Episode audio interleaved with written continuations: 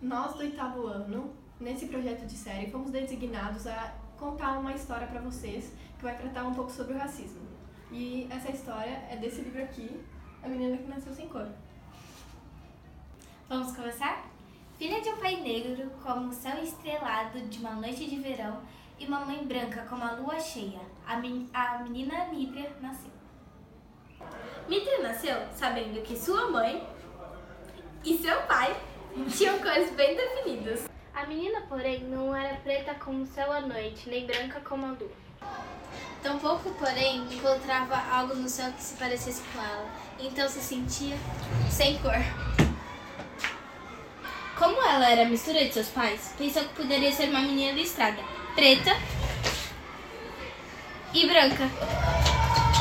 Alguém disse para ela que ela era Uma mulata. Mas Mitra descobriu que essa não é uma maneira de se referir a uma pessoa. Uma versão explica que essa palavra vem de mula, filha de um casamento do cavalo com uma jumenta, mas também me chamaram de parda. Um termo que se refere à mistura de duas raças ou cores, ou seja, uma pessoa que é meio branca e meio preta. Mas achei estranho, porque pardo era o papel que a gente usava para cozinhar.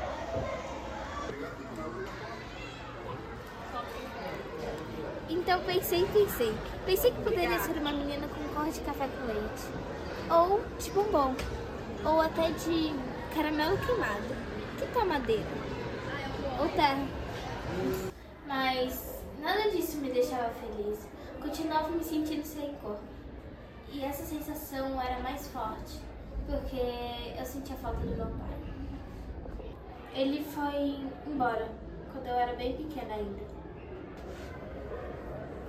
Cresci cercada pelo afeto de pessoas diferentes de mim. Como uma semente colocada no mundo sem luz de um céu estrelado, me ajudasse a germinar.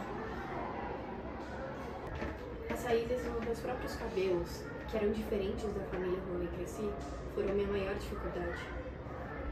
Os cabelos de minha mãe eram escorregadios como a cachoeira, já os meus enroladinhos, então era bem mais fácil ela só deixar os meus escorregadios também.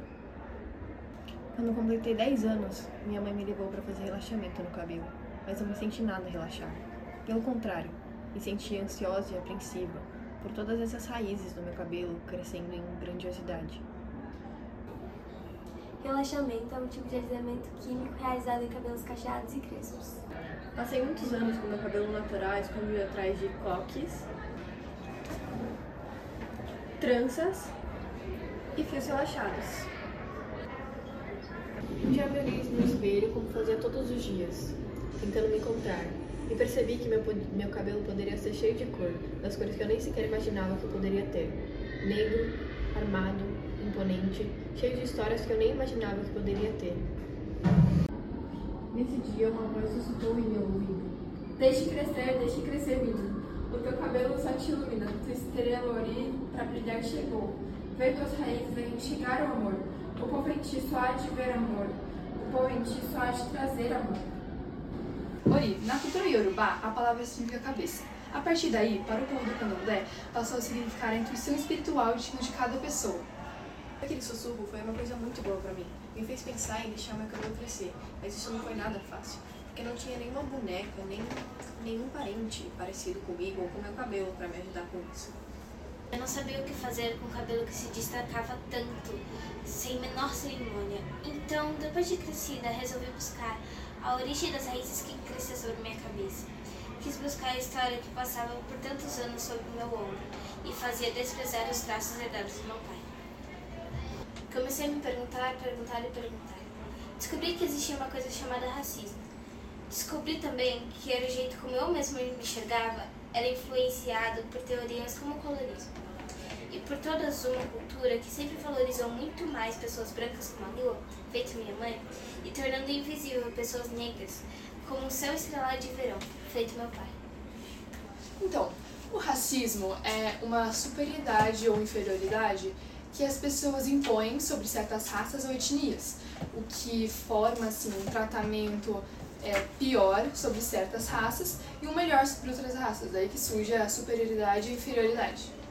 O colorismo é uma manifestação do racismo, que se baseia nas características visíveis que as pessoas podem ver, como por exemplo a cor de pele. Então estudei, estudei, estudei. Entendi que nós, mulheres negras e homens negros, fomos incentivados e incentivadas a se unir a pessoas brancas, muitas vezes de maneira violenta, para construir famílias embranquecidas, para limpar o Brasil da cor e da cultura negra. Limpar. Essa teoria surgiu no século XIX, quando as pessoas queriam justificar porque os negros eram inferiores aos brancos, mesmo isso não sendo verdade. E aí surgiu a teoria de que, por uma condição genética, os negros são inferiores intelectualmente, em vários outros aspectos, do que os brancos. E para tentar mudar isso, eles tentaram fazer a eugênia, ou, como fala, limpar. Eles tentaram fazer com que toda a sociedade ficasse branca. Por exemplo, aqui no Brasil fizeram trazendo imigrantes brancos para poderem se misturar com os negros e assim nascerem mais pessoas brancas. Eu compreendi a importância de se pensar desse jeito para que isso nunca jamais se repetisse. E também para que cada vez mais meninos e meninas reconhecessem a própria cor como uma parte de si e abraçassem e aceitassem da forma que são. Tanto buscar caminhos para compreender minha origem, entendi que outras crianças como eu devem ter o direito de conhecer sua própria história, reconhecendo e tendo orgulho das pessoas antes delas lutaram para encontrar seu lugar e mostrar sua cor para o mundo. Por isso eu escrevo esse livro, Para deixar de ser a menina que nasceu sem cor. para se tornar a menina que carrega no seu corpo O orgulho imenso de gritar Eu sou